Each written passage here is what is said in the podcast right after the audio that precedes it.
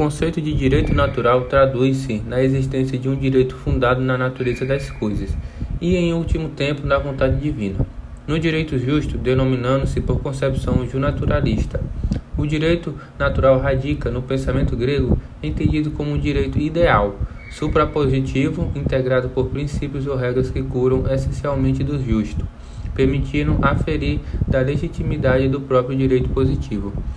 Os princípios que compõem o direito natural podem ser entendidos como fixos, absolutos e intemporais, ou, antes, como um conteúdo relativo e contingente consoante as diferentes épocas e culturas, de cuja vari variabilidade exprimirá, aliás, a própria variabilidade dos valores essenciais da vida. Ao contrário, o positivismo não reconhece senão o direito positivo, isto é, posto historicamente pelo homem, negando a existência de um direito natural.